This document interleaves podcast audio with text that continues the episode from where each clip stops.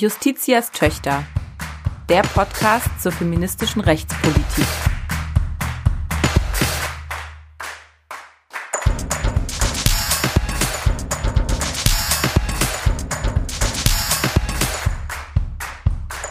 Ein Podcast des Deutschen Juristinnenbundes. Ja, herzlich willkommen zur neunten Folge von Justitias Töchter, der Podcast zur feministischen Rechtspolitik. Wir sind Selma Garter, das bin ich, und Dana Valentina, hallo. Wir sind zwei Juristinnen vom Deutschen Juristinnenbund, die hier einmal im Monat über aktuelle Entwicklungen in der Gesetzgebung, in der Rechtspolitik sprechen, und zwar aus einer feministischen Perspektive und zu feministischen Themen. Unser heutiges Thema ist Hate Speech, Hassrede im Internet. Und da werden wir heute auch wie üblich mit einem Gast, einer Expertin ins Gespräch kommen, mit der Rechtsanwältin Verena Heisch. Bevor wir das aber tun, Dana, haben wir noch eine Kleinigkeit zu feiern. Ja, ja. Wir haben, soll ich es verkünden? Willst du es verkünden? Nein, du darfst es verkünden. Ich freue mich sehr, es zu verkünden. Wir haben nämlich 10.000 AbonnentInnen Woo. bei Justitias Töchter mittlerweile und das freut uns natürlich sehr. Vielen Dank. Genau. Kurzer Dank an der Stelle, ähm, kurze Freude darüber. Wie gesagt, neunte Folge heute und wir haben schon die 10.000 geknackt. Das hätten wir, glaube ich, im Mai, als wir gestartet sind, nicht gedacht, aber wir nicht freuen uns so wirklich sehr. Genau. Und freuen uns auch über alle wirklich sehr netten und aber auch ähm, konstruktiven Rückmeldungen zu unseren Folgen. Auch ähm, Ideenvorschläge kommen immer wieder bei uns an zu Themen, die wir gerne besprechen können. Unsere E-Mail-Adresse findet sich in den Show Notes. Man findet uns auch auf Twitter und wir sind da immer offen für Feedback und sehr interessiert daran. Genau. So viel ähm, dazu. Äh, steigen wir heute direkt dann ein äh, in unser Thema, nämlich Hate Speech. Wir wollen das wie immer hier in der Einleitung untereinander so ein bisschen einordnen, ein bisschen vorbereiten, vielleicht ein paar Begriffe klären. Insbesondere, was ist eigentlich Hate Speech? Ganz kurz, wie kann da rechtlich derzeit gegen vorgegangen werden? Und was ist da so die rechtliche Spannungslage? Warum ist es ein spannendes Thema für unseren Podcast? Dana. Ja. Hate Speech ist kein Rechtsbegriff, so viel kann man schon mal sagen. Er steht ja. nirgends im Gesetz. Es gibt kein, äh, noch zumindest kein Gesetz gegen Hate Speech, gegen Hassrede. Deswegen kann man da, glaube ich, ganz gut erstmal sich drüber verständigen, was eigentlich Hate Speech genau ist. Was ja, du sagen? das, das finde ich gut. Genau, wobei du hast es ja gerade schon etwas angedeutet, auch mit dem möglicherweise dann kommenden Gesetz äh, gegen äh, Hasskriminalität, ähm, ja der Begriff dann auch doch äh, verrechtlicht wird. Aber genau, mhm. Hate Speech erstmal so ist kein Rechtsbegriff. Und ich würde Hate Speech daher auch als äh, Phänomen beschreiben oder eher von der Warte überlegen, was für Phänomene fallen unter diesen Begriff Hate Speech. Und da ist Hate Speech eine Form von digitaler Gewalt. Mhm. Also da würde ich digitale Gewalt als, als Oberbegriff nehmen, unter denen äh, neben Hate Speech aber auch noch andere Phänomene fallen, ähm, wie zum Beispiel Revenge Porn, also das ähm, Online-Stellen von äh, Fotografien oder Videos ohne das Wissen äh, als Racheaktion ähm, gegen die Personen, die darauf äh, abgebildet sind. Häufig etwas, was nach einem Beziehungsende ähm, äh, vorkommt, aber auch andere Phänomene wie zum Beispiel Online-Stalking. Das sind ja auch mhm. alles Themen, die digitale Gewalt sind, äh, neben, neben Hate Speech. Genau, was verbirgt sich hinter Hate Speech? Also ich würde mal sagen, das sind ganz, kann ganz unterschiedliche Formen haben von Beleidigungen, Schmähungen, ähm, Verächtlichmachung im Netz, durch Texte, durch, äh, durch Videos, durch Bilder. Also ich glaube, da gibt es grundsätzlich extrem viele, viele Formen von, von Hate Speech. Und mir wäre wichtig zu betonen, dass Hate Speech etwas ist, wo besonders ähm, Frauen betroffen sind, wo besonders andere marginalisierte Personen betroffen sind, Women of Color betroffen sind, äh, Trans-People betroffen sind. Ähm, das sind alles Personen, marginalisierte Personen, die zur Zielscheibe von Hate Speech werden. Ne? Und hinter diesem, hinter diesem Hass steht ja auch was Bestimmtes. Also ich würde sagen, hinter diesem Hass auf Frauen, die den Mund aufmachen, steht ja auch immer eine Form von Machtdemonstration und von Dominanz.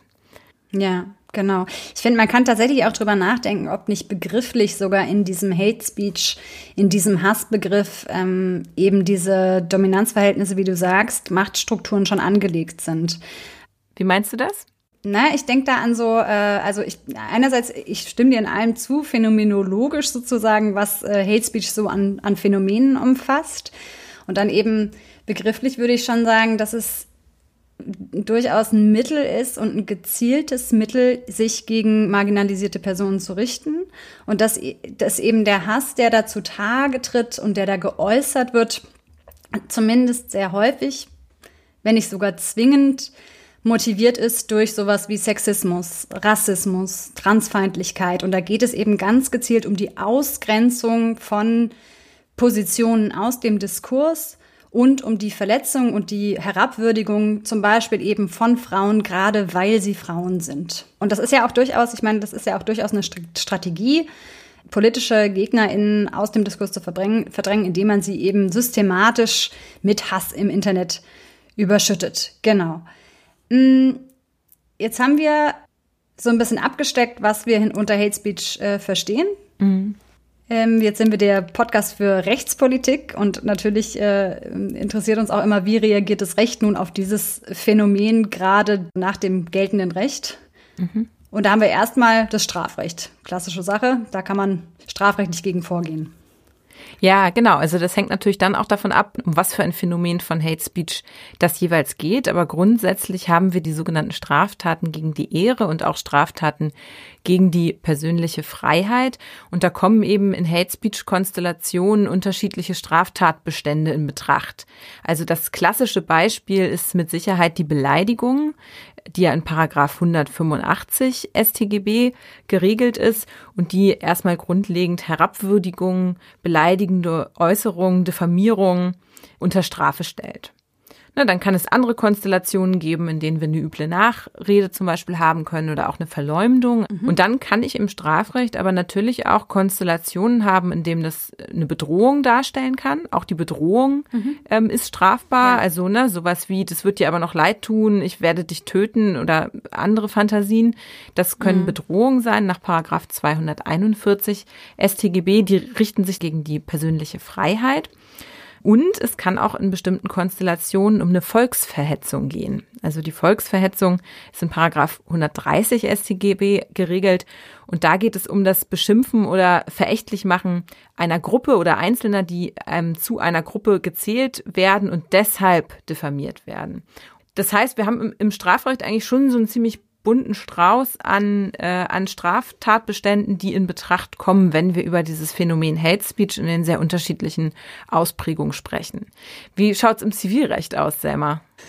Ja, genau. Also man kann einerseits, äh, wie du sagst, strafrechtlich vorgehen und andererseits aber auch zivilrechtlich. Und das muss man vielleicht auch kurz nochmal abgrenzen. Im Strafrecht geht es ja darum, man bringt es zur Anzeige, man geht zur Polizei oder zur Staatsanwaltschaft und die verfolgen das dann. Und ähm, am Ende wird die Person, die da ähm, mich beleidigt hat oder die eine Volksverhetzung begangen hat, ähm, bestenfalls eben vom Staat bestraft. So, ja. Und daneben gibt's aber die Möglichkeit, dass ich persönlich gegen den Verletzer vorgehe im Zivilrecht. Und da ist das Ziel eben nicht, dass der bestraft wird, sondern dass er es unterlässt. Das ist vor allem das eine. Das hat dann die praktische Folge, dass die eher verletzende Äußerung ist es dann meistens im Internet heruntergenommen wird, gelöscht wird. Und dass es auch für die Zukunft unterlässt, wenn zu besorgen ist, dass die Person das wieder machen wird. Und das ist ja durchaus häufiger mal der Fall. Es gibt ja ganz bekannte Trolls, die man dann so hat als unter seinen Followern, die da immer mal wieder gerne querschießen. Das heißt, auch für die Zukunft kann das sinnvoll sein und gegebenenfalls sogar Schadensersatz einklagen von der Person. Das ist dann in dem Verhältnis sozusagen ich als Betroffene gegen den Verletzer.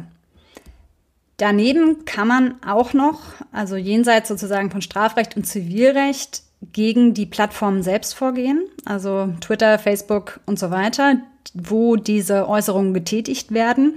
Das gibt's insbesondere, ist es erleichtert worden mit dem Netzwerkdurchsetzungsgesetz seit 2017 und grundsätzlich ist es jetzt so, dass man dort ähm, relativ niedrigschwellig, äh, da sprechen wir vielleicht später nochmal mit Verena rüber, wie erfolgreich das eigentlich ist, das melden kann und dann müssen die Plattformen dafür sorgen, dass das verschwindet.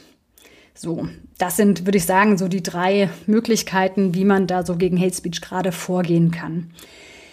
Jetzt ist es immer so, das äh, haben wir gesagt, es muss eben, es gibt jetzt nicht einen Straftatbestand, äh, Hate Speech wird bestraft, sondern es ist dann eben eine Volksverhetzung, eine Beleidigung oder im Zivilrecht muss es eine Persönlichkeitsrechtsverletzung sein. Und das ist ja nicht immer ganz easy rauszufinden oder beziehungsweise das muss ja auch erstmal rechtlich festgestellt werden, dass das so ist.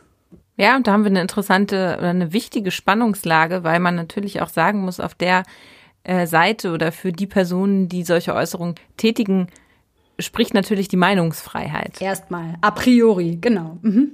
Na, und die Meinungsfreiheit ist ja einfach eins der höchsten Güter in unserer Verfassung in Artikel 5 des Grundgesetzes niedergelegt. Und deswegen sind wir bei äh, der Verfolgung von Hate Speech immer in einer Spannungslage zwischen der Meinungsfreiheit auf der einen Seite und eben den Persönlichkeitsrechten, dem äh, Schutz äh, vor Diskriminierung, auch dem, dem Schutz der Ehre, dem Schutz am eigenen Bild auf der anderen Seite. Und diese, diese Grenzziehung, diese Abwägung spielt damit in Hate Speech Konstellationen eine große Rolle. Ja, genau. Also was die Gerichte dann machen, wenn ähm, sie entscheiden müssen, ist das schon eine Beleidigung oder ist das schon eine Persönlichkeitsrechtsverletzung? Ja. Da gibt es so gewisse Leitplanken, die insbesondere das Bundesverfassungsgericht aufgebracht, äh, aufgestellt hat. Ein Grundsatz in dubio pro Meinungsfreiheit, also in dubio pro Libertate für die Freiheit. Man muss eigentlich erstmal das so auslegen, dass man es noch wohlwollend verstehen kann, was die Person da gesagt hat. Aber es gibt auch Grenzen, ganz klare, nämlich was dann nicht mehr erlaubt ist, ist die sogenannte Schmähkritik und die Formalbeleidigung, wenn es eben nur noch darum geht, die Person verächtlich zu machen, herabzuwürdigen und wenn die Beschimpfung keinen Bezug mehr hat zu der sachlichen Auseinandersetzung. Und ich finde, sehr häufig ist es ja bei Hate Speech, möchte man meinen, eine klare Sache. Also wir haben vorhin drüber geredet, was Hate Speech ist und waren uns einig, das ist was, was gerade darauf abzielt, die Leute einfach nur zu beleidigen oder die Leute einfach nur herabzuwürdigen und daran zu erinnern, zum Beispiel, dass sie Frauen sind, dass sie MigrantInnen sind, so dass man eigentlich meinen möchte, so schwer kann es ja nicht sein. Aber es gibt natürlich auch Entscheidungen, wo das manchen Gerichten auch schwer gefallen ist. Und eine ganz bekannte Entscheidung davon ist natürlich die im Künast-Verfahren. Ja, absolut. Die Entscheidung im, im Künast-Verfahren, Renate Künast hat sich gerichtlich zur Wehr gesetzt gegen Hate Speech. In der Entscheidung hat sich das Gericht mit der Frage beschäftigt, inwieweit hier eine rechtswidrige Äußerung zu sehen ist in diesen unterschiedlichen beleidigenden, äh, diffamierenden Äußerungen und hat, und das ist ja auch sehr, sehr kritisiert worden und ging ja auch sehr äh, durch die Medien und hat äh, da tatsächlich eine sehr, ähm, ja, eine sehr pro Meinungsfreiheit, sehr weitreichende Interpretation äh, gefunden und hat in der Abwägung die Meinungsfreiheit sehr stark gewichtet und hat eben sehr ja derbe äh, Beleidigung nicht als Beleidigung eingeordnet, sondern noch als Sachäußerung. Ja, und das ist wirklich krass. Ich meine, man muss es nochmal, ich finde es immer schwierig, dann irgendwie so Sachen zu wiederholen. Ja. Aber für die, die den Fall nicht kennen, es ging wirklich um Begriffe wie Schlampe und Drecksfotze. Und da hat das ja. Gericht gesagt, das ist noch gedeckt von der, von der Meinungsfreiheit und ähm, da sie eine Politikerin ist irgendwie und es im, im weitesten Sinne im Zusammenhang war mit einer politischen ähm, ja, Diskussion über eine Äußerung, die sie irgendwann mal in den 80ern getätigt hat, muss sie das eben hinnehmen. Und das war was, äh, wo ja hinterher eigentlich man sich einig war, diese Abwägung ist da missraten. Da hat man sozusagen mhm. die Rechtsgüter auf, äh, auf der Seite von Renate Künast völlig verkannt. Und es wurde ja dann auch, das muss man dazu sagen, aufgehoben. Genau. Ja. Genau, also das wurde auf jeden Fall korrigiert in der nächsten Instanz äh, durch die Gerichte.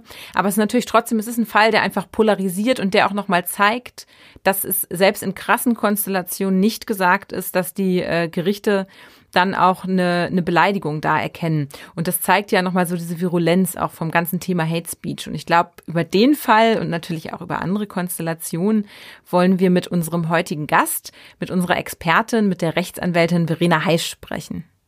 Hallo Verena, schön, dass du da bist.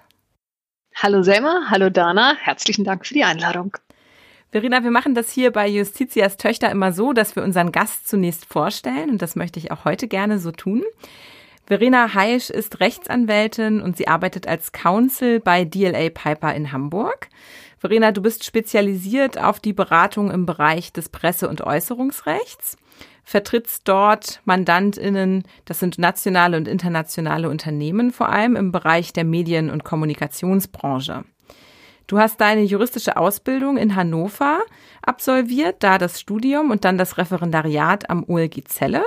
Und es gibt bei dir auch noch eine gewisse Zeit vor Jura. Du hast eine Schauspielausbildung gemacht, auch als Schauspielerin ähm, gearbeitet und als Synchron- und Werbesprecherin. Seit dem Staatsexamen bist du auch im Deutschen Juristinnenbund Mitglied. Hier bist du aktuell sehr aktiv im Arbeitsstab Digitalisierung und zwar seit 2016, seit er seine Arbeit aufgenommen hat. Daneben bist du in Pro Bono-Fällen für DLA Piper tätig als Korrespondenzanwältin im Auftrag von Hate Aid und vertrittst dort prominente Politikerinnen in Fällen von Hate Speech. Und das ist ja unser Thema heute. Darüber wollen wir mit dir sprechen. Sehr gerne. Verena, wir haben jetzt in der Einleitung schon so ein bisschen abstrakt über Hate Speech gesprochen, was Hate Speech eigentlich in unseren Augen so ist, was es ausmacht, ähm, auch so ganz grob schon, wie man dagegen rechtlich vorgehen kann und was die juristische Spannungslage ist. Und mit dir würden wir jetzt gerne zu Beginn dieses Gesprächs so ein bisschen konkreter werden und uns ein Bild davon machen, mit was für Fällen du als Anwältin, die ja Mandantin in Hate Speech ähm, Fällen betreut, mit was für Fällen du so zu tun hast. Aber bevor ähm, du vielleicht so ein bisschen, wenn du Lust hast, erzählst, ähm, du bist, ähm, das hat Dana gesagt, äh, Rechtsanwältin spezialisiert im Presse- und Äußerungsrecht und machst jetzt aber eben auch ähm, viel Hate Speech-Sachen. Ist das eine neuere Erscheinung? Also kannst du so ein bisschen datieren, seit wann du vermehrt mit Hate Speech zu tun hast? Also Hate Speech ist ja letztlich nichts anderes äh, als eine unzulässige Meinungsäußerung. Verschiedene Kategorien, Schmähung etc. Aber im Prinzip ist Hate Speech das Recht der freien Meinungsäußerung in Abwägung mit dem allgemeinen Persönlichkeitsrecht. Und äh, Fake News ist die gute, alte, unwahre Tatsachenbehauptung. Mhm. Und äh, diese Begriffe sind das Zentrum und das Herz des Presserechts. Deswegen habe ich inhaltlich, was diese ganzen Abwägungen angeht, ehrlich gesagt nie was anderes gemacht. Nur kam halt neu hinzu, äh, dass das online stattfindet, wie das stattfindet. Ähm, dann kam hinzu, dass so etwas in Blogs stattfindet, vielleicht auf Webseiten, die ganzen sozialen Medien, ähm, wie sich das alles entwickelt hat, ähm, war rasend schnell und es hat tatsächlich, ich würde sagen, bis jetzt ziemlich aktuell gedauert, bis äh, auch die Rechtsprechung bis hin zum Bundesverfassungsgericht äh, so Begriffe wie soziale Medien in ihren Urteilen hat. Äh, also das war eine technisch sehr rasante Entwicklung. Die Inhalte aber sind eigentlich uralt. Was darf ich sagen? Und wo ist die äußerungsrechtliche Grenze? Mhm. Und also wir haben, denke ich, in dieser Folge schon auch einen Fokus genau auf dieses Phänomen, nämlich Hate Speech im Internet. Und da kann ich mir vorstellen, dass du da ja durchaus ähm, einige Fälle äh, zu betreuen hast. Was was sind es so, also mal vielleicht kannst du uns so einen Eindruck geben von der Bandbreite, was dich da so beschäftigt, auch so die Mandantschaft, kann man da irgendwie so typische Betroffene von Hate Speech ausmachen oder so typische Erscheinungsformen von ja, ähm, Hassrede im Internet? Man kann, glaube ich, äh, die Fälle schon etwas einteilen. Das ist zum einen Äußerungen, die Personen herabwürdigen, einfach nur aufgrund wer diese Person ist. Zum Beispiel, dass eine Frau herabgewürdigt wird, weil sie weiblich ist. Dass äh, das auf eine Art und Weise geschieht, die von Fäkalsprache bis hin zu Mitleidsbekundungen, äh, was, äh, was man der Frau wünscht, Bedrohungen ähm, etc. ausfällt und die sich aber äh, dadurch auszeichnen, dass sie einfach nur Hass ausdrücken. In mehr oder weniger starker Form, aber es gibt keine inhaltliche Auseinandersetzung. Mhm. Dann gibt es Fälle, wo zum Beispiel prominenten Politikerinnen gerne Zitate untergeschoben werden, die die nicht getätigt haben. Und das ist von äh, dem berühmten Künast-Fall äh, bis hin aber auch zu, zu völlig absurden, frei erfundenen Äußerungen, wo der Eindruck erweckt wird, äh, eine Politikerin hätte sich so und so mhm. über äh, Geflüchtete oder über das deutsche Volk geäußert äh, und gesagt, Mensch, Integration äh, bedeutet doch, dass wir jetzt erstmal alle Türkisch lernen oder so. Was vollkommen an den Haaren herbeigezogen ist. Und äh, da ist dann die Persönlichkeitsrechtsverletzung einerseits, dass man jemandem ein falsches Zitat unterschiebt und eben andererseits die Kommentare, die sich dann unter solchen äh, Darstellungen gerne natürlich in den sozialen Medien finden. Dann gibt es ähm, Verletzungen des Rechts am eigenen Bild. Mhm. da wird plötzlich der Kopf einer Person auf einen gerne nackten Körper montiert. Das ist dann gerne eine weibliche Person. Mhm. Und eine für Äußerungsrechtlerinnen total spannende Konstellation, die aber besonders, wie ich finde, verabscheuungswürdig ist, ähm, sind Sachen wie ein Internetshop, den ein bekannter, ähm, eine bekannte Person betreibt, die dem rechtsextremen Feld zugeordnet wird und die auch äh, bei Frau Künast mitgemischt hat, was den Fall angeht. Äh, das ist ein Shop, da kann man Hate Speech oder Bilder, die Personen verunglimpfen, Bild-Text-Kombinationen ähm, kaufen. Äh, der verdient also sein Geld damit, dass er verschiedene Arten von Hassrede, Hassdarstellung, abwertende Darstellung, äh, rechtsextremistische Darstellungen, frauenfeindliche Darstellungen äh, auf T-Shirts druckt, auf Kaffeebecher und auf Mauspads und damit Geld verdient. Krass. Und das, das ist so zum Beispiel so ein Fall, äh, wo wir auch äußerungsrechtlich mal versuchen wollen, über die Ansprüche, die ihr angesprochen habt, äh, vielleicht mal hinauszugehen, also mehr als Unterlassung zu machen, sondern wirklich eine Geldentschädigung und noch on top eine Lizenzgebühr, dass man dem also Kohle dafür abknüpft, ähm, dass er Menschen mhm. in dieser Art und Weise missbraucht, um Geld zu verdienen. Mhm. Mhm. Ähm, jetzt hast du es schon so ein bisschen angesprochen. Also ähm, es ist eigentlich ein altes Thema, aber es ist im Internet nochmal ganz besonders virulent. Und ich finde, bei den Beispielen, die du schilderst, ähm, wird nochmal ganz deutlich, dass natürlich irgendwie allein die Reichweite und, äh, und so diese, ja, die Wucht, die das dann auch entwickeln kann gegen den Einzelnen, da ist ja schon irgendwie ganz objektive Schieflage. Was würdest du sagen, darüber hinaus ist die, ja, so die Tragweite von Hate Speech, diese modernen Erscheinungsform gerade von Hassrede im Internet ist und die Gender-Dimension daran? Also es gibt inzwischen schon äh, ganz gute Studien dazu. Und es ist so, dass ungefähr 40 Prozent aller Menschen haben Hate Speech, äh, Hassrede im Netz gesehen. Und bei den Personen zwischen 18 und 24 Jahren sind es 73 Prozent, die das mhm. als normales Phänomen plötzlich im Netz, in sozialen Netzwerken äh, kennenlernen mussten. Wow. Und es wird angegeben, dass solche Hassäußerungen vor allem gegenüber Personen mit Migrationshintergrund, äh, aber auch bestimmte Berufsgruppen wie Politikerinnen, äh, geflüchtete Menschen, Muslime, LGBTQ ähm, identifizierende Menschen, Frauen, arme Menschen. Also eine ganz große ähm, Anzahl von Gruppierungen, die sich so etwas ausgesetzt sehen. Und acht Prozent geben an, sie sind selbst schon Opfer geworden von Hate Speech. Und das sind aber und bei denjenigen, die äh, zwischen 18 und 24 sind, 17 Prozent. Das heißt, es sind erhebliche Zahlen und das Schlimmste daran ist, äh, dass diejenigen, äh, die Hate Speech erleben, seltener zu ihrer politischen Meinung mhm. bekennen, so ihre Angabe. Und 47 Prozent der Personen äh, beteiligen sich seltener an Diskussionen im Netz. Mhm. Das heißt, du hast die persönliche Dimension. Jemand ist äh, Gegenstand mhm. Äh, solcher Hassreden und muss damit persönlich klarkommen. Aber du hast die Folge, dass diese Person sich zu einem sehr großen Prozentsatz dann nicht mehr mhm. politisch äußert ja. oder überhaupt nicht mhm. mehr im Netz äußert. Und das hat dann Auswirkungen, wenn man sich anguckt, gegen wen richtet mhm. sich das? Das richtet sich hauptsächlich gegen das, was man als diverse Gruppen nennt. Also gegen äh, Personen, die vielleicht nicht der klassische ältere, weiße, erfolgreiche mhm. Mann sind. Und wenn diese Personen hauptsächlich Gegenstand von Hate Speech sind und wenn die Folge ist, dass sie sich zurückziehen, dann bedeutet das, dass man diese Menschen nicht mehr hört. Die fallen weg. Die sind nicht mehr in der politischen Debattenkultur unterwegs. Sie trauen sich nicht, ihre Meinung frei zu äußern und sie nehmen nicht mehr teil am äh, demokratischen Willensbildungsprozess. Und damit verlieren wir die Stimmen von Menschen, die diese Gesellschaft braucht, die in dieser Gesellschaft leben. Und äh, das, das verändert Demokratie. Und damit rutschen wir von der schlimmen persönlichen Betroffenheit, überhaupt keine Frage, äh, hinein in eine Gefährdung der Demokratie und des, der Debattenkultur, der Willensbildung und der Diversität dieser Gesellschaft. Mhm. Du hast ja gerade sehr, ähm, sehr veranschaulicht, wie fatal die tatsächlichen Auswirkungen von Hate Speech sind.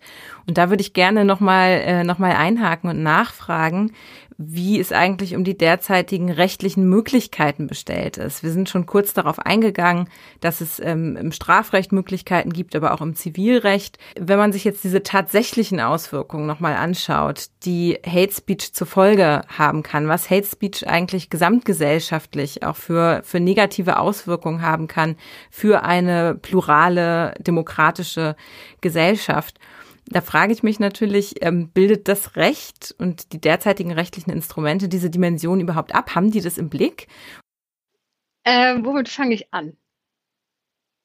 Ja, äh, die rechtlichen Mittel. Aus meiner Sicht äh, ist das Zivilrecht erstmal das erste, das naheliegende. Äh, da gibt es selbstverständlich Unterlassungsansprüche, die sowohl das Recht am eigenen Bild betreffen können, als auch das äh, Persönlichkeitsrecht die können im Schnellrechtsschutz, im Einzelrechtsschutz geltend gemacht werden. Es gibt äh, die normalen Klagen. Man kann bis hin zu einer Geldentschädigung kommen. Frau Künast hat äh, schon verschiedenste Zahlungen einsammeln können, sage ich mal, für Hate Aid, äh, die sie ja unterstützt. Mhm.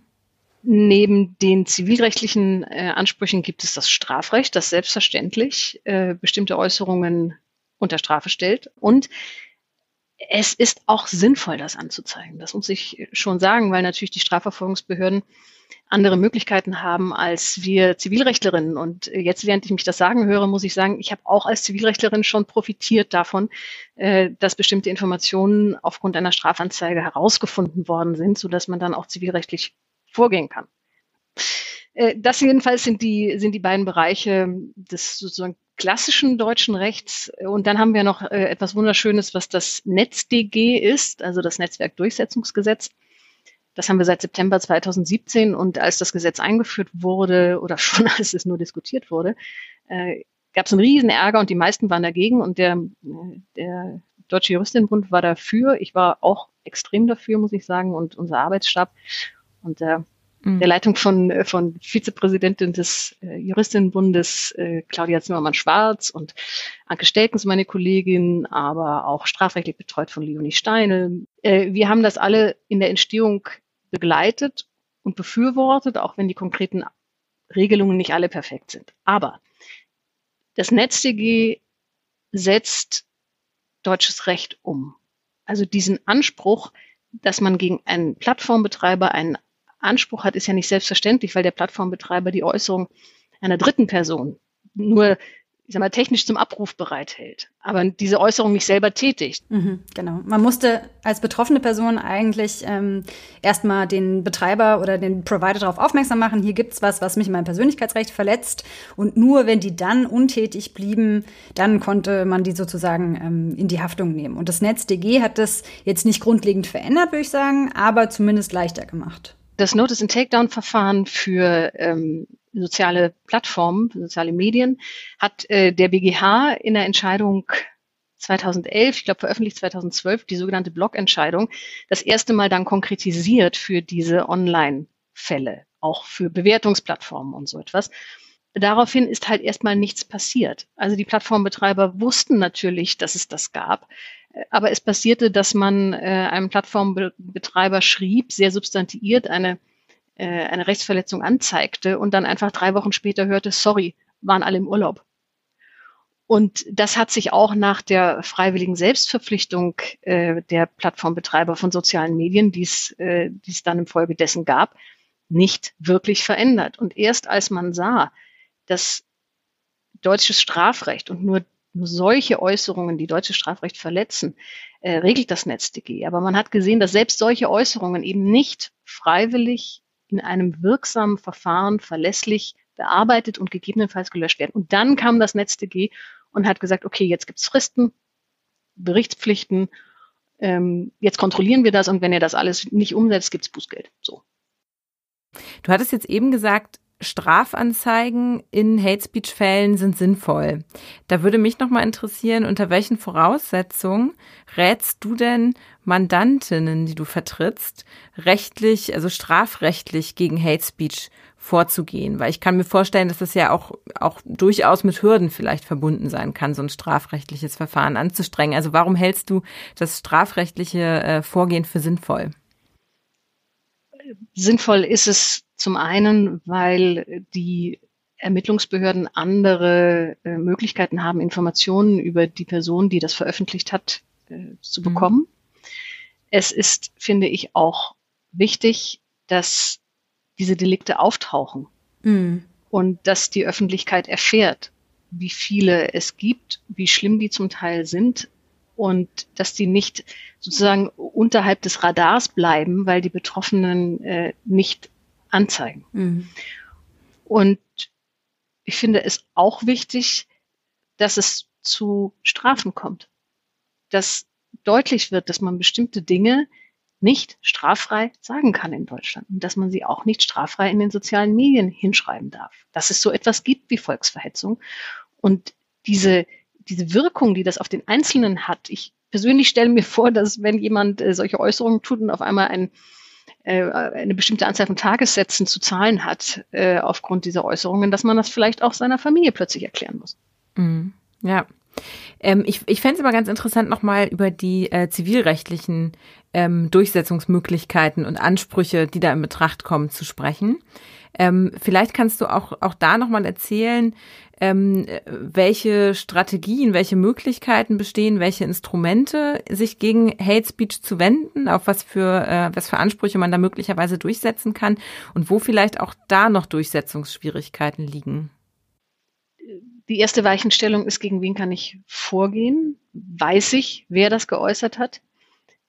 Gegen den äh, Autor oder die Autorin selbst vorzugehen, ist natürlich verlockend, weil man direkt die Person im Blick hat, die meint, so etwas äußern zu dürfen. Und wenn man dann Unterlassungsansprüche geltend macht, nachdem man einen Screenshot gemacht hat, und zwar einen rechtlich verwertbaren, also schön mit Datum und Uhrzeit. Sehr wichtig. Äh, wenn man das gemacht hat, äh, kann man eine Anwältin oder einen Anwalt äh, damit beauftragen, diese Ansprüche durchzusetzen. Das äh, hat den Nachteil, dass man mit Anwältinnen und Anwälten reden will, was natürlich keiner will, hat aber den Vorteil, dass man äh, seine Ansprüche ordentlich durchgesetzt bekommt und dass derjenige, der das geäußert hat, dann auch Rechtsanwaltskosten erstatten muss. Das heißt, da sind wir auch wieder ähm, bei dem schönen Ziel, dass die Person, die so etwas äußert, das im Geldbeutel spürt. Dass also jemand, der meint, ich kann so etwas äußern, dann sagt, oh, das kostet ja plötzlich Geld, wenn ich so etwas mache und dann kriege ich Anwaltspost. Wenn keine Einsicht bei den Betroffenen ist, kann man im Wege der einstweiligen Verfügung oder im Wege einer Hauptsacheklage Unterlassungsansprüche geltend machen.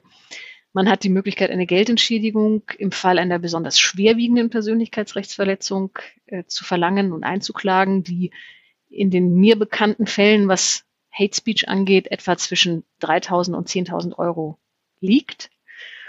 Und die Gerichtskosten, wenn die Person, die sich wehrt, gewinnt, müsste dann auch wieder derjenige tragen, äh, der die Rechtsverletzung begangen hat. Und dann gibt es eben so Spezialfälle, wie wir jetzt äh, versuchen wollen, auch eine Lizenzgebühr für diese furchtbaren T-Shirts und Aufkleber einzufordern. Das sind die zivilrechtlichen Möglichkeiten, äh, die jedem zustehen. Aber dafür muss man möglicherweise selber Geld investieren.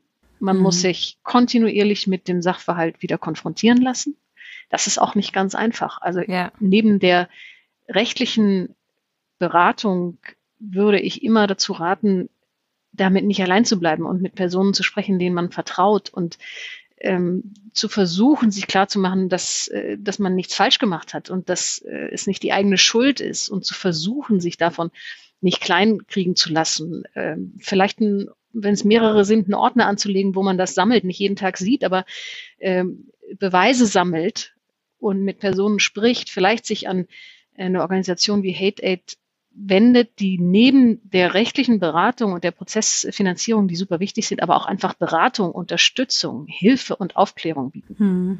Das finde ich ist super wichtig. Das darf man überhaupt nicht vergessen, neben all den äh, juristischen Fragen, die, die sich an Hate Speech anknüpfen. Mhm. Wir haben jetzt bis hierhin, finde ich, äh, ganz schön herausgearbeitet, was es für Möglichkeiten gibt für Betroffene, auch warum es wichtig ist, gegen Hate Speech vorzugehen. Und ich finde da, also ich habe nochmal mitgenommen, auch um es so ein bisschen aus diesem Dunkelfeld herauszuholen und es sichtbar zu machen und auch vor allem den Verletzern gegenüber zu zeigen, ihr kommt damit nicht so einfach davon, sondern das hat rechtliche Konsequenzen. Jetzt sind wir, glaube ich, ganz gut wieder an dem Punkt, Dana, der dich auch vorhin interessiert hat, nämlich in dieser Abwägungsfrage. Die Abwägung findet ja klassischerweise statt zwischen Meinungsfreiheit und Persönlichkeitsrechtsschutz. Und jetzt haben wir ein bisschen rausgearbeitet, das ist vielleicht nicht die ganze Dimension, die darin reflektiert ist, sondern das hat durchaus, Hate Speech hat Auswirkungen auf den demokratischen Diskurs als solchen. Da gibt es sozusagen überindividuelle Interessen, die sich da reinspielen. Und äh, ja, und was uns so interessiert ist, ähm, reagiert das Recht da schon äh, angemessen darauf und vor allem, wenn dann mal Gerichte damit befasst sind, gelingt ihnen diese Abwägung vor dem Hintergrund dieser Gemengelage gut? Oder ja, nochmal zugespitzt gesagt, ist Künast da jetzt ein Einzelfall? Ist es mal ein Ausrutscher?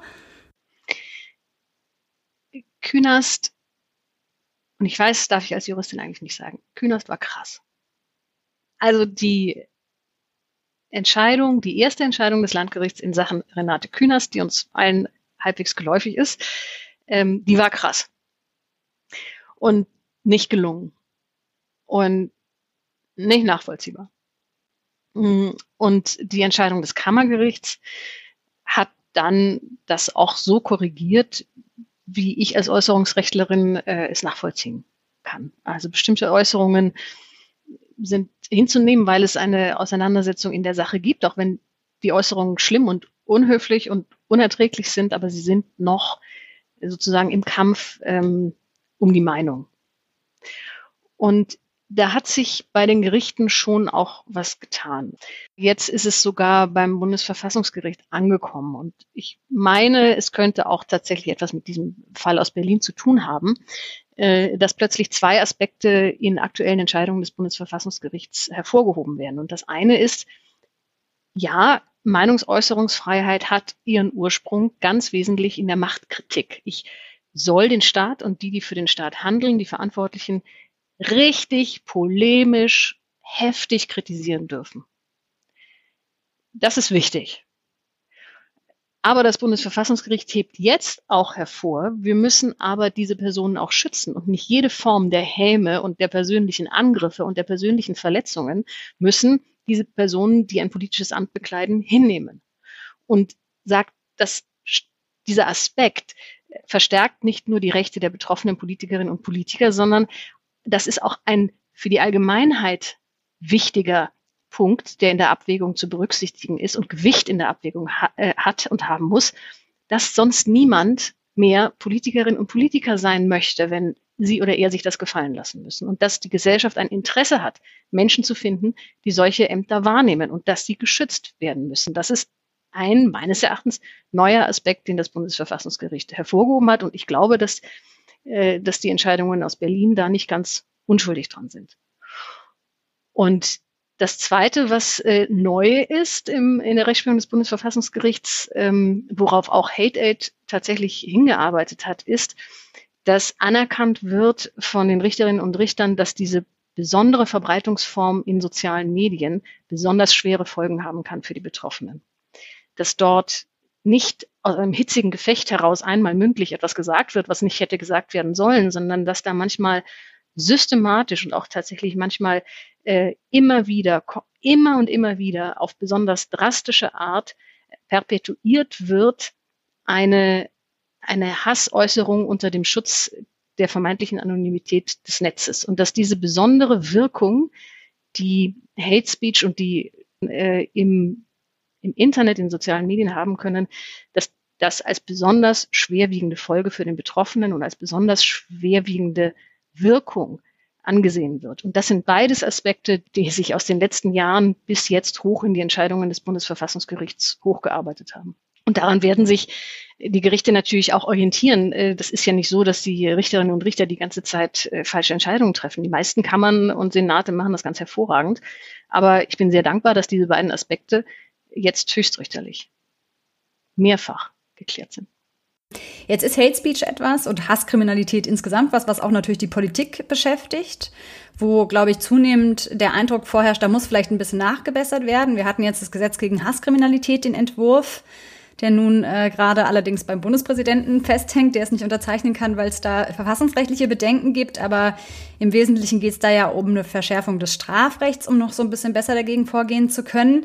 Es ist aber auch eine Reform des Netzwerkdurchsetzungsgesetzes geplant. und auf europäischer Ebene ein Digital Services Act, was auch die Provider nochmal in den Blick nimmt. Und genau da möchte ich abschließend vielleicht nochmal kurz mit dir drüber reden. Ähm, was ist da dein Blick auf all diese Gesetzesvorhaben? Gibt es da was, was du ganz besonders begrüßt in diesem Paket? Oder, oder auch noch was, wo du denkst, da muss aber wirklich noch nachgebessert werden? Wie du völlig richtig sagst, äh, Selma, es gibt die unterschiedlichsten äh, Gesetzesentwürfe im Augenblick, die in unterschiedlichen Stadien sind, verabschiedet sind. Äh, ich darf das muss erlaubt sein, äh, auf die Homepage des Deutschen Juristinnenbundes hinweisen. Da finden sich nämlich zu diesen Gesetzesentwürfen ausführliche Stellungnahmen und die kann ich allen nur wärmstens ans Herz legen. Unbedingt. Das Gesetz zur Bekämpfung des Rechtsextremismus und der Hasskriminalität, das ist das, was du angesprochen hast, was beim Bundespräsidenten liegt. Da ist sehr viel Strafrecht, äh, Strafprozessuales drin, was äh, Frau Dr. Steinl ähm, in der Stellungnahme super erklärt hat. Was das NetzDG angeht, finden sich da zwei wesentliche Regelungen. Einmal äh, die heiß diskutierte Meldung, wenn bestimmte rechtswidrige Inhalte einem, einem Plattformbetreiber gemeldet wurden, wenn sie gelöscht würden und bestimmte Strafrechts, äh, ein bestimmter Katalog von Straftaten betroffen ist, dann müssen sie ans BKA gemeldet werden.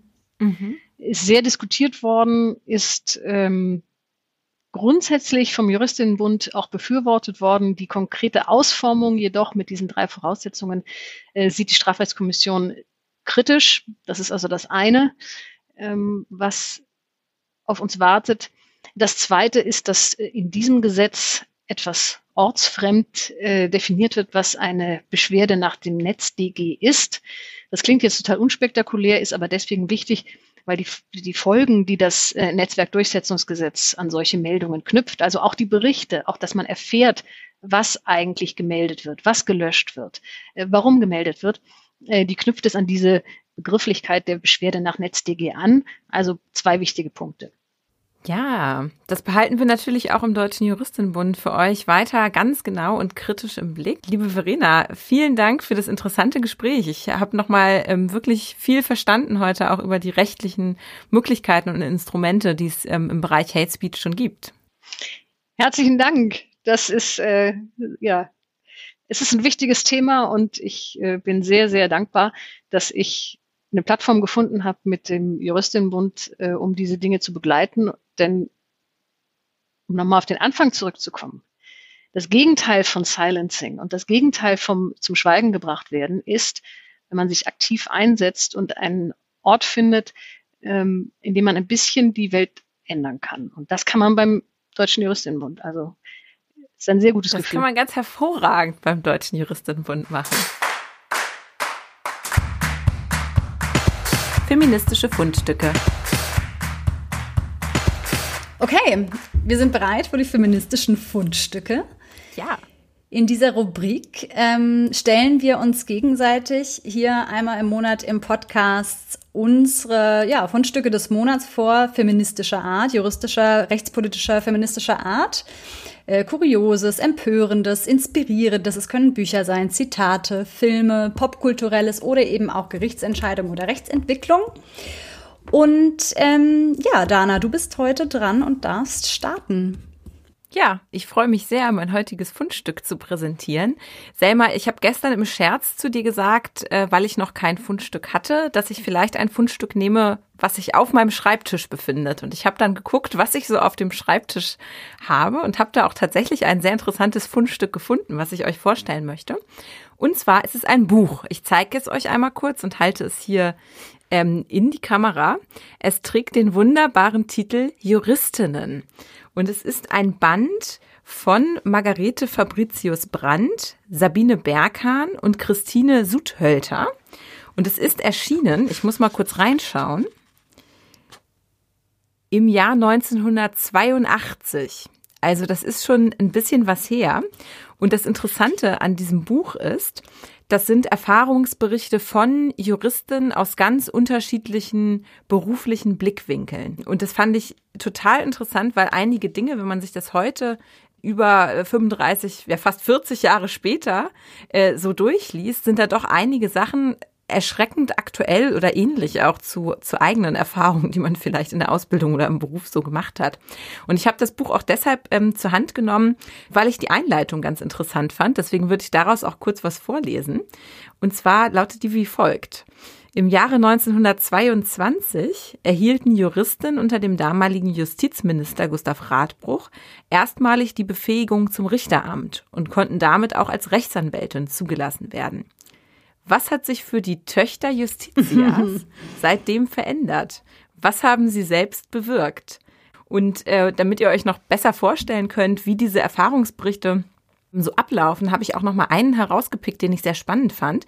Und zwar ist es ein Bericht von Anne Lenze, damals Studentin an der Universität Bremen, heute Professorin an der Hochschule in Fulda. Und die hat damals äh, berichtet, wie sie eigentlich sich ihr Studium vorgestellt hatte und fängt diesen Bericht auch so an.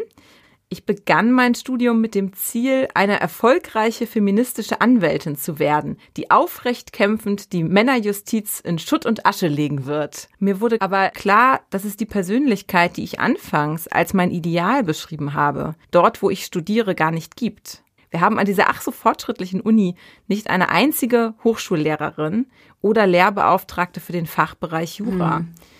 Und das fand ich, also gerade weil wir auch schon hier darüber gesprochen haben, ähm, dass es immer noch an juristischen Vorbildern fehlt, dass immer noch sehr wenig Juristinnen in den Hochschulen auch ähm, vorzufinden sind als Vorbilder. Da fand ich das dann doch, natürlich hat es sich geändert und es gibt mittlerweile ähm, an, ich glaube, fast allen juristischen Fakultäten in Deutschland auch mittlerweile mhm. Professoren. Mindestens eine Frau. Aber mich hat das trotzdem nochmal sehr, ähm, sehr irgendwie berührt beim Lesen. Das ist jetzt 40 Jahre her und vielleicht doch gar nicht so, so ganz weit weg oder man findet jedenfalls noch Parallelen. Ja, voll cool. Vor allem guter, ähm, äh, guter äh, Teaser eigentlich schon für ein Jubiläum, was wir ja demnächst feiern, nämlich äh, nächstes Jahr, ne, 2022, 100 Jahre Erstzulassung von Frauen zum juristischen Studium. So ne? Werden wir ja auch im DJB groß feiern. 100 Jahre Juristin. So viel schon mal ein Teaser. Das wird uns sicherlich auch hier im Podcast äh, noch das ein oder andere Mal äh, beschäftigen. Aber nur so viel als Cliffhanger. Cooles Fundstück. Ja, willst du direkt weitermachen, Selma? Ich bin ganz gespannt, was du mitgebracht hast. ja, ich glaube, meins ist jetzt ähm, tatsächlich, äh, ich weiß nicht, ob es euch jetzt so sehr überrascht. Ähm, ich habe was Aktuelles mitgebracht, was brandaktuelles. Es geht um eine Entscheidung, die erst ein paar Tage alt ist, vom 21.01.2021 und zwar vom Bundesarbeitsgericht. Da gab es eine Entscheidung, die äh, ein Durchbruch in Sachen Equal Pay ist oder als solcher ähm, zumindest, finde ich eigentlich auch zu Recht jetzt gefeiert wurde. Die Entscheidungsgründe liegen noch nicht vor, aber eine Pressemitteilung, die ähm, Aufschluss darüber gibt, welche Tragweite dieser Fall haben könnte. Und zwar geht es um den Sachverhalt folgenden. Eine Frau verdiente weniger als ihre männlichen Arbeitskollegen in gleicher Position. Und sie hat äh, dank Entgelttransparenzgesetz das ähm, herausgefunden. Also es gibt die Möglichkeit, äh, seit nicht allzu langer Zeit äh, nach dem Entgelttransparenzgesetz zu erfragen, was ähm, die äh, Kollegen in der gleichen Position im Median verdienen. Und er lag eben deutlich über dem, was sie verdient. Und hat dann aufgrund eben auch des Entgelttransparenzgesetzes geklagt auf die Differenz dieser ähm, der Bezahlung und ist gescheitert äh, in zweiter Instanz erstmal vom Landesarbeitsgericht, ähm, weil vor allem, und das war eben das, worüber ähm, so sehr auch gestritten wurde und auch die Rechtswissenschaft beschäftigt, äh, nicht so sehr, weil in Frage steht, dass die unterschiedliche Bezahlung von Frauen und Männern, die nicht gerechtfertigt ist, natürlich eine Diskriminierung darstellt und eine Benachteiligung, die nicht okay ist, die auch rechtlich nicht zulässig ist, sondern es geht um die Frage, wie weist man das eigentlich nach? Dass es wirklich eine Benachteiligung aufgrund des Geschlechts ist und nicht hm, einfach zufällig, dass die Frau weniger verdient. Und ähm, da hat jetzt das Bundesarbeitsgericht klargestellt und deutlich gesagt, dass wenn einmal belegt ist, also aufgrund dieses Auskunftsanspruchs im Entgelttransparenzgesetz, wenn da einmal steht, die Männer in der gleichen Position, es war hier eine Abteilungsleiterin und die ganzen Abteilungsleiter, die Männer haben einfach im Median mehr verdient, ist es ein Indiz dafür, dass natürlich, ja, das aufgrund des Geschlechts eine schlechtere Bezahlung ist und deswegen eine rechtlich nicht zulässige Diskriminierung. Und dann kann der Arbeitgeber es dann an der Reihe zu widerlegen und Gründe vorzulegen, vorzutragen, warum das keine Diskriminierung ist, warum das nichts mit dem Geschlecht zu tun hat, sondern ja, mir fällt jetzt gerade spontan auch nichts ein. Genau.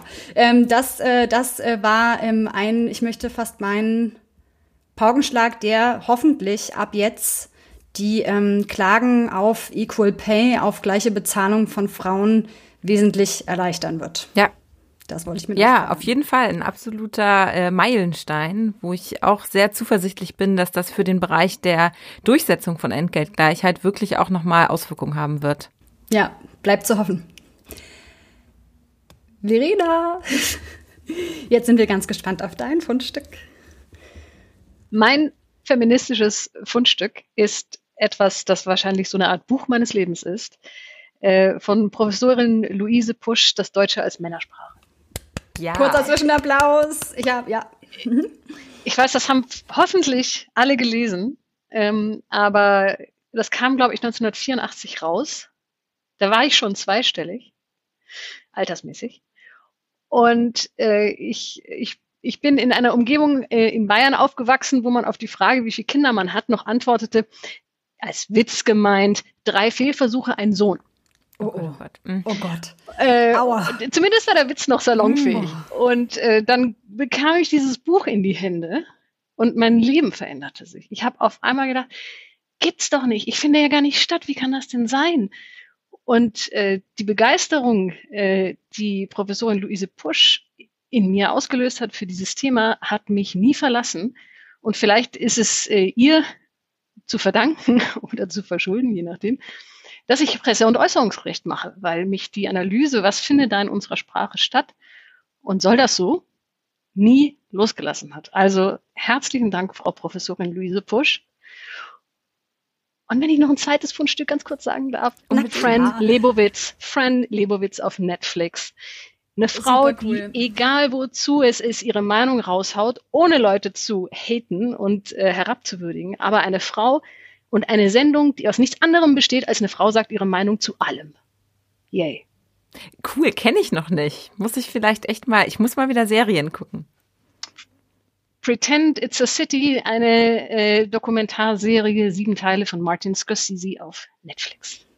Ja, ich habe auch gerade angefangen zu gucken und ich bin bestens entertained. Ich finde es ganz toll. Einfach mal alles, wozu ich eine Meinung haben könnte, raushauen. Das finde ich toll. Ja, ich finde es auch toll, dass, also soweit ich geguckt habe, sie sitzt immer da und ähm, hat ja auch so eine tolle Stimme irgendwie, so eine Reibeisenstimme und klatscht da irgendwie alles irgendwie raus und ist ja auch sehr unterhaltsam und um sie herum sitzen lauter Männer, die eigentlich immer nur zuhören und amüsiert sind. Und da dachte ich, was für eine coole Rollenumdrehung. Man kennt dieses Klischee eigentlich nur umgekehrt. So. Ja, super. Dann haben wir heute wieder eine ganze Reihe von spannenden Fundstücken. Wir haben ganz schön viel auch heute zur äh, Folge Hate Speech zu verlinken, an DJB-Stellungnahmen und auch an anderen Materialien. Schaut also auf jeden Fall in unsere Show Notes. Und ja, ich bedanke mich nochmal für die äh, Runde heute. Verena, toll, dass du hier zu Gast warst. Das hat ganz viel Spaß gemacht. Und bis zur nächsten Folge. Danke euch beiden. Es war ein großes Vergnügen.